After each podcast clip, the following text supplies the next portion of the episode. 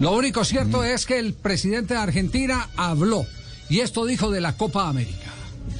Nosotros podemos analizarlo eso, en la medida de que todos estrictamente cumplan las condiciones de, de, de controles, ¿no? Porque lo que pasó en River estos días demuestra lo que objetivamente puede pasar. No, no, no, no tiene sentido cargarle las culpas a River, porque la verdad le pasó a River y le puede pasar a cualquiera. En un plantel que viajan juntos en un micro, hay uno contagiado, la posibilidad de que contagie a todos es muy grande, es muy grande. Entonces, tenemos que tratar de garantizar protocolos que hagan posible ese- esa Copa América, que hablemos con toda franqueza. Es una Copa América para la televisión, no Claro. es una Copa América, Claro. es una Copa América para cumplir contratos televisivos. Es eso. Si se cumplen todos los protocolos y existieron problemas, nosotros estamos dispuestos a ver la posibilidad de organizarlo solos.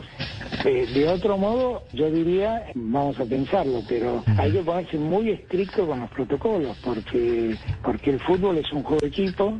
Donde, Y contagia también. Claro, y además el tema de las concentraciones, ahora vi que las concentraciones las están eliminando, las concentraciones previas a los partidos y demás, y eso me parece una buena idea. Ahí me parece que tenemos que, que fijar protocolos muy estrictos y bueno, si la Conmebol dice, bueno, a ver, eh, pueden hacerse cargo, yo estoy dispuesto a estudiarlo, Bien. pero necesito saber bien, Bien. necesito garantizarme los protocolos. Bueno, entonces Alberto Fernández, el presidente de Argentina, eh, abre las puertas en su totalidad para la Copa América. Esa es eh, eh, la noticia.